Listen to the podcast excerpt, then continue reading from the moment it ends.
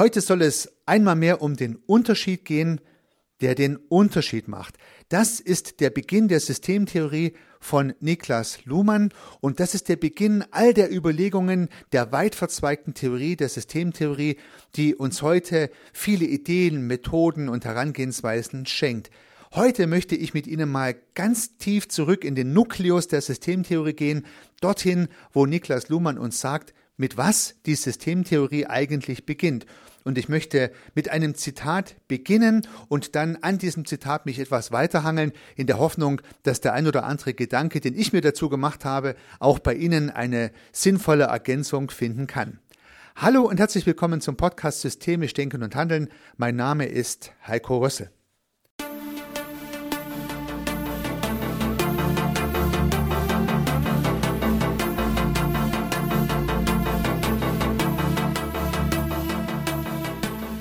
Ich möchte tatsächlich mit einem Zitat von Niklas Luhmann beginnen. Er sagt, die Theorie beginnt mit einer Differenz, mit der Differenz von System und Umwelt, soweit sie Systemtheorie sein will.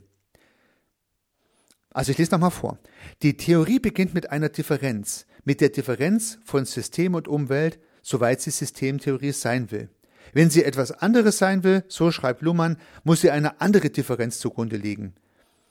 Die Systemtheorie beginnt also nicht mit einer Einsicht, mit einer Kosmologie, mit einem Weltbegriff, mit einem Seinsbegriff oder dergleichen, sondern sie beginnt mit einer Differenz.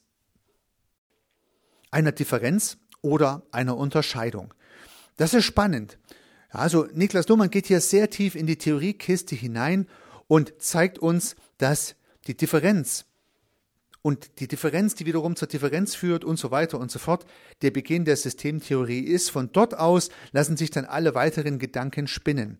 Und nun habe ich mir so ein bisschen meine Gedanken gemacht, wie lässt sich denn jetzt aus dieser sehr abstrakten Idee eine weitere Gedankenspirale eine systemische Schleife sozusagen spinnen, die am Ende vielleicht dort endet, wo soziale Systeme mit anschlussfähiger Kommunikation agieren und so weiter und so fort. Also wie kriege ich denn die Brücke gebaut von der Ursprungsidee von Niklas Luhmann, das System ist der Unterschied zwischen System und Umwelt und dem, wie wir heute Systemtheorie nutzen, anwenden und begreifen eine sehr weite Reise und ein Gedankensprung, den ich heute mal versuchen möchte. Vielleicht gelingt es mir und vielleicht können Sie was davon mitnehmen. Ja, ausgehend von dieser Theorie hat Luhmann dann auch diverse andere Theorien untersucht und sich diverser, sogar mathematischer Modelle bedient, unter anderem den Kalkül von Gregory Spencer Brown. Gregory Spencer Brown hat ein Buch geschrieben, The Law of the Forms, und darin hat er ein Kalkül formuliert, und dieses Kalkül greift im Prinzip diese Idee der Unterscheidung auf. Ich möchte dieses Symbol, welches Spencer Brown entwickelt hat, kurz skizzieren. Es ist ein Häkchen. Es ist zunächst eine waagerechte Linie und an der rechten Seite der waagerechten Linie geht eine senkrechte Linie nach unten und so ist es ein Häkchen, was so im Raum hängt. Und weiter wird dieses Modell erklärt, also man kann mit diesem Symbol übrigens auch rechnen, ja, also Spencer Brown ist Mathematiker, er hat da eine Algebra entwickeln wollen, man könnte auch rechnen damit, aber das hilft uns hier nicht weiter für die Systemtheorie. Aber dieses Symbol zeigt eine Differenz, symbolisiert einen Unterschied. Die waagerechte Linie teilt das eine vom anderen ab, das heißt also, es gibt einen Unterschied, wenn man diese waagerechte Linie sich vorstellt, gibt es dadurch ein oberhalb der Linie und es gibt ein unterhalb der Linie, es gibt einen Unterschied, eine Differenz. Und eine Seite dieser Linie wird dann bezeichnet, die andere bewusst nicht. Und das ist die kleine Linie, die nach unten geht. Meine Interpretation dieses Häkchensymbols, was man in der Systemtheorie immer wieder finden kann, ist, dass die waagerechte Linie die Bezeichnung der Unterscheidung ist, also es gibt eine Unterscheidung, oben und unten beispielsweise. Die senkrechte Linie ist der Indikator für die Bezeichnung. Das heißt, das untere wird bezeichnet, das obere nicht. Ja, theoretisch und sehr logisch gedacht Kann man nur eine Seite bezeichnen, dann würde man beide Seiten bezeichnen, wäre es keine Unterscheidung mehr. Würde man keine Seite bezeichnen, ist es im Prinzip auch keine Unterscheidung, weil dann liegt ja die Linie sozusagen da ohne Bezeichnung. Und wenn oben und unten nicht unterscheidbar ist durch eine Bezeichnung, dann ist die Linie ja eigentlich nutzlos, dann gibt es keinen Unterschied. Also ich treffe eine Unterscheidung und bezeichne eine Seite, der Rest ist Umwelt. Und dieser Begriff Umwelt, der erscheint ja in der Systemtheorie immer wieder, den hören wir ja auch immer wieder. Das heißt, um das System rum ist Umwelt und so kann man es hier auch verstehen. Das heißt, ich habe etwas unterschieden von der Umwelt. Und dieses von der Umwelt unterschiedene bezeichne ich. So jedenfalls meine Interpretation dieser sehr abstrakten Welt. Äh, ich hoffe und denke natürlich, dass ich richtig bin und das Entscheidende für mich ist, ich kann was damit anfangen, ich kann weiter damit denken, es gibt dann ein schlüssiges Bild, jedenfalls für mich, ich hoffe auch für Sie. So, auf meinem Schreibtisch, an dem ich hier gerade hin und her laufe, da liegen jetzt verschiedene Objekte, also beispielsweise eine Tasse, ein Stift und ein Glas. Wenn ich mir das anschaue, kann ich diese drei Objekte vom Tisch unterscheiden. Ich kann diese drei Objekte vom Tisch unterscheiden. Ich kann nicht alles bezeichnen, was in diesem Raum ist und was noch außerhalb dieses Raumes ist. Das ist viel zu viel. Das ist alles Umwelt. Aber ich kann sagen, da ist ein Glas, da ist eine Tasse, da ist ein Stift. Der Rest ist jeweils Umwelt. Um die Tasse rum ist Umwelt, ums Glas rum ist Umwelt, um den Stift rum ist Umwelt. Und natürlich sind wir Menschen in der Lage, sehr schnell sehr viele Unterscheidungen zu treffen. Ich bin jetzt zum Beispiel gar nicht heroisch, trotzdem in der Lage, diese drei Dinge, Tasse, Stift und Glas, auf einmal zu entdecken. Ich sehe sogar noch, dass die auf dem Tisch stehen und dass der Tisch in dem Raum steht auf einem Teppich. Das kann ich auf einen Blick sehen. Ich treffe also mehrere Unterscheidungen und Bezeichnungen auf einmal und trotzdem bleiben es Unterscheidungen. Das andere, was ich alles nicht sehe, ist natürlich sehr viel mehr. Das ist alles in der Umwelt. Ja, ich kann noch nicht mal aus dem Fenster gucken, weil ich gerade die Gardine zugezogen habe. Und selbst wenn ich rausgucken könnte, kann ich nur ein paar Meter gucken, dann kommt eine Hecke. Was dahinter kommt, sehe ich schon nicht mehr. Also ich kann nur einen begrenzten Raum um mich herum wahrnehmen und dort Unterscheidungen treffen. Und ich habe ja irgendwann mal gelernt, dass ein Glas ein Glas ist, eine Tasse eine Tasse, ein Stift ein Stift, ein Tisch ein Tisch und so weiter. Ich habe also die Bezeichnungen gelernt und weiß es jetzt. Und damit trägt diese Differenztheorie, die permanente Unterscheidung dazu bei, dass ich Erkenntnis erlange. Ich habe irgendwann mal gelernt, wie die Bezeichnung eines Glases ist. Alle anderen verwenden ja die gleiche Bezeichnung für das Objekt Glas und so können wir miteinander in Beziehung kommen. Meine Erkenntnis kam durch die Unterscheidung. Na, wäre das Glas so durchsichtig, dass ich das gar nicht unterscheiden könnte vom Tisch, nur mal theoretisch, dann könnte ich das Glas auch nicht unterscheiden, dann wäre es für mich gar nicht da. In dem Raum hier sind ja auch andere Dinge, die ich nicht sehen kann, irgendwelche Mikroorganismen, die rumfliegen, Staub höchstwahrscheinlich auch, sehe ich gerade nicht, kann ich nicht unterscheiden, hebt sich nicht von der Umwelt ab, ich kann den Unterschied nicht sehen, kann ich es auch nicht bezeichnen, ist es für mich jetzt auch gerade nicht da. Ja. Also das heißt, der erste Schritt ist die Unterscheidung. Mit der Unterscheidung dieser Objekte kann ich eine erste Erkenntnis gelangen und lerne hinzu, wie die Bezeichnungen sind und kann die Dinge natürlich auch in Beziehung setzen. Also Glas steht auf Tisch, Tisch steht auf Teppich, Teppich steht auf Estrich, Estrich steht auf Fundament und so weiter und so fort. Das weiß ich halt, obwohl ich nichts sehe, habe ich mal gelernt und jetzt als Mensch kann ich das natürlich wieder zusammensetzen und abstrahieren. Gelernt habe ich es aber alles durch Unterscheidungen. Und solange ich nicht wusste, dass der Estrich Estrich heißt, hätte ich ihn auch nicht bezeichnen können. Jetzt weiß ich es, also kann ich ihn bezeichnen. Soweit, so gut. Ja, und nach meinem Dafürhalten geht die Systemtheorie bei diesem Nukleus los. Und da ist noch nichts von sozialen Systemen die Rede, von Kommunikation, von Autopoiesis, nichts dergleichen. Es geht einfach nur um die Unterscheidung. Und auch um die Unterscheidung von Sachen. Und auch um die Unterscheidung von toten Sachen, Gläsern, Stiften, Tischen und so weiter, mit deren Bezeichnungen. Und dann gibt es ja zusammengesetzte komplexe Teile, wie Maschinen zum Beispiel. Heinz von Förster nennt diese Maschinen ja dann triviale Maschinen. Trivial deswegen, weil wir deren Zusammensetzungen wieder unterscheiden können und wir können sie auseinandernehmen, wir können sie zusammensetzen, wir wissen, wie sie funktionieren. Das heißt also, Auch hier können wir durch Beobachtung die Einzelteile wieder unterscheiden, im Zweifel mit der Lupe, können sie auseinandernehmen und zusammensetzen. Eine triviale Maschine, weil wir sie durchschauen. Heinz von Foster unterscheidet diese triviale Maschine, zusammengesetzte tote Objekte würde ich mal sagen, von einer nicht trivialen Maschine. Luhmann würde sie als lebendige Systeme bezeichnen und hier werden üblicherweise drei verschiedene lebendige Systeme unterschieden. Ja, auch wieder der Unterschied.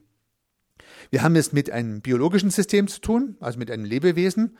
Wir haben es mit einem psychischen System zu tun, mit unserem Denken und wir haben es mit dem berühmten sozialen System zu tun, mit dem sozialen System, welches Niklas Luhmann ja auch in seinem Buch explizit beschrieben hat, mit unseren Gesellschaften, mit unseren Teams, mit der Kommunikation. Also biologische Systeme, psychische Systeme, soziale Systeme sind lebendige Systeme, so nennt sie Luhmann üblicherweise.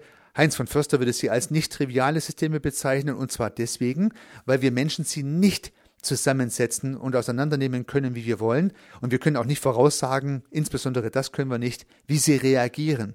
Ja, wir wissen nicht, wie sie reagieren.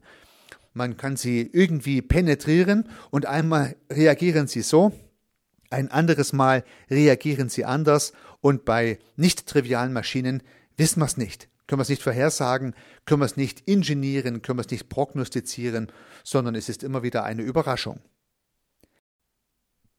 Nun möchte ich einen Versuch unternehmen, die Unterscheidungstheorie, die Differenztheorie ins soziale System zu transportieren. Also wenn ich eine Tasse, einen Stift und ein Glas unterscheiden kann, wenn ich unterscheiden kann, wie eine Maschine funktioniert in ihren Einzelteilen, wenn ich da alle Einzelteile unterscheiden kann, da muss es ja auch bei den lebendigen Systemen Unterschiede geben, die ich beobachten kann und hier insbesondere im sozialen System, weil das für uns höchstwahrscheinlich besonders spannend ist.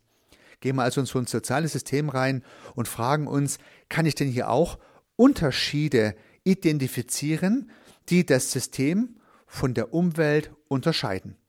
Ja, das System ist der Unterschied zwischen System und Umwelt. Das heißt, ich müsste jetzt was unterscheiden können, wenn ich es beobachte.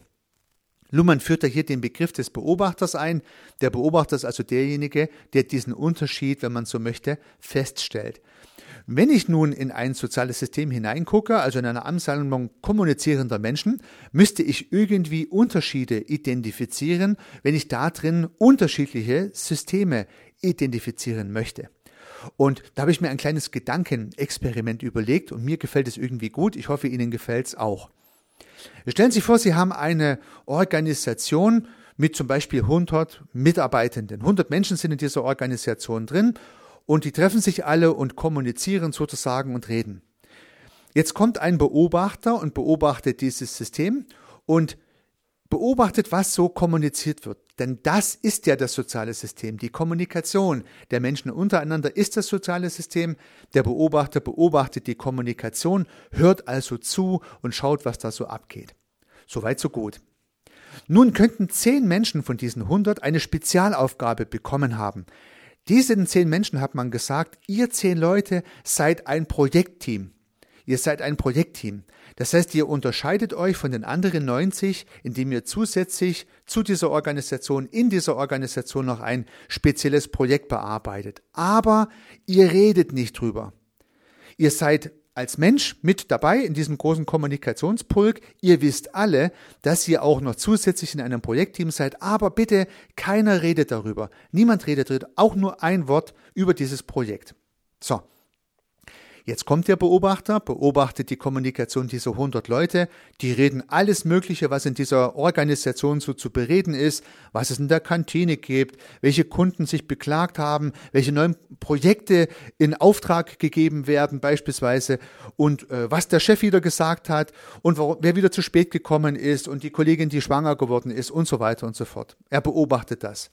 Und er wird feststellen, ah, hier handelt es sich um ein soziales System, um eine Organisation, weil es gibt hier eine anschlussfähige Kommunikation und verschiedene Themen, die haben einen speziellen Code, das kann man alles beobachten und der Beobachter sieht das alles. Er sieht natürlich auch rein physisch die zehn Menschen, die in diesem Projekt drin sind, aber sie dürfen ja nicht drüber reden. Er kann also keine Kommunikation beobachten, also würde auch keinen Unterschied feststellen. Für diesen Beobachter gibt es kein Projekt. Für diesen Beobachter gibt es kein Projekt. Und auch in Wirklichkeit gibt es kein Projekt. Denn würde ein Projekt aufgesetzt mit der Maßgabe, niemand darf jemals über dieses Projekt sprechen, nicht untereinander, nicht alleine, nirgendwo, in keinster Weise, dann gibt es gar kein Projekt. Denn ein Projekt ist Kommunikation, die sich von der anderen Kommunikation unterscheiden muss. Ein Beobachter muss den Unterschied identifizieren können. Sonst kann er keinen Unterschied beobachten und kann das Projektteam und damit das Projekt als solches, die Projektkommunikation als solche, gar nicht wahrnehmen.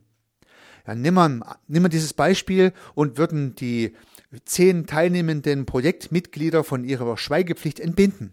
Würden sagen, redet auch zusätzlich über eure normale Diskussion auch über dieses Projekt. Nun würde wieder der Beobachter diese 100 Leute beobachten und er würde feststellen, zehn Leute davon reden immer wieder mal über ein spezielles Projektthema. Und wenn er lang genug beobachtet, wird er genau feststellen, welche zehn Individuen in Kommunikationsprozessen zueinander stehen, dass sich hier ein Projektsystem vom Rest unterscheiden lässt. Auch hier wieder eine Unterscheidung. Und nun kann der Beobachter sagen, ich bezeichne dieses Projektteam als Projekt beispielsweise A und unterscheide es damit von allen anderen Kommunikationen, die noch stattfinden. Und damit habe ich die Idee von Niklas Luhmann, der Unterschied, der den Unterschied macht, ja, der Unterschied zwischen System und Umwelt, in das soziale System transportiert. Die sehr abstrakte Idee, das Häkchen von Gregory Spencer Brown, der Nukleus der Systemtheorie, wurde jetzt sozusagen von der mathematischen Idee ins soziale System transportiert. Die waagerechte Linie ist die Beobachtung der projektspezifischen Kommunikation. Die senkrechte Linie des Häkchens ist die Bezeichnung Projektteam A. Und damit habe ich das Projekt vom Rest der Menschen oder vom Rest der Kommunikation, muss ich sagen, unterschieden und habe ein soziales System innerhalb dieser Organisation unterschieden identifiziert. Und natürlich, liebe Zuhörerinnen, liebe Zuhörer, ist uns ja allen klar, sowohl das soziale System der Organisation an sich als auch dieses Projektteam besteht aus Kommunikation.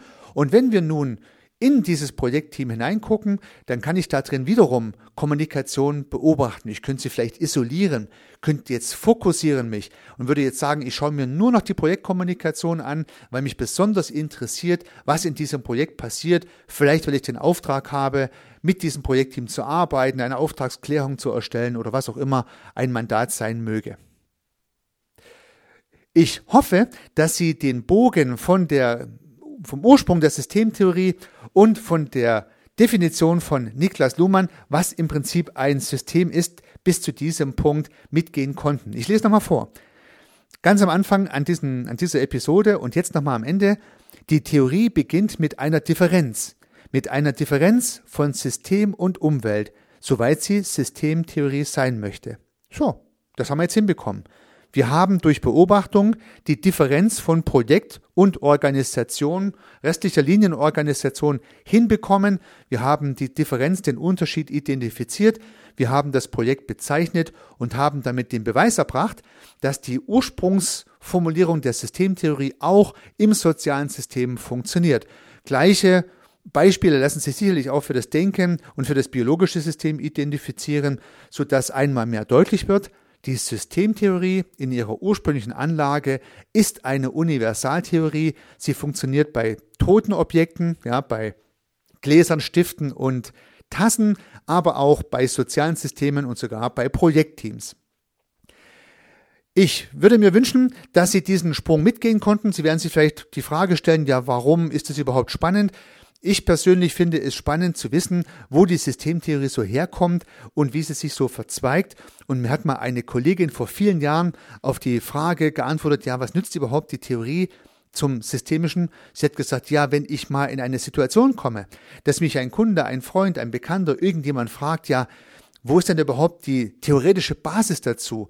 Dann kann ich nicht sagen, oder dann muss ich nicht sagen, ich weiß es nicht, habe keine Ahnung, ich weiß nur, dass es funktioniert, sondern ich kann mit guten Ideen argumentieren, wo das herkommt, wie sich das weiterentwickelt, wie sich das zusammensetzt und kann, mit, kann damit interessierten Menschen erklären, warum die Systemtheorie kein Hokuspokus ist, die funktio oder das funktioniert. Sie ist kein Hokuspokus, das funktioniert, sondern sie ist eine Theorie, die sich von sehr kühlen, analytischen Gedanken ableiten lässt und am Ende bis auf dieses Kalkül von Gregory Spencer Brown zurückführen lässt. Es stärkt im Prinzip unser Selbstbewusstsein, systemisch denken und handeln zu können. Und dabei wünsche ich Ihnen sehr viel Erfolg. Unternehmen Sie was, Ihr Heiko Rössel.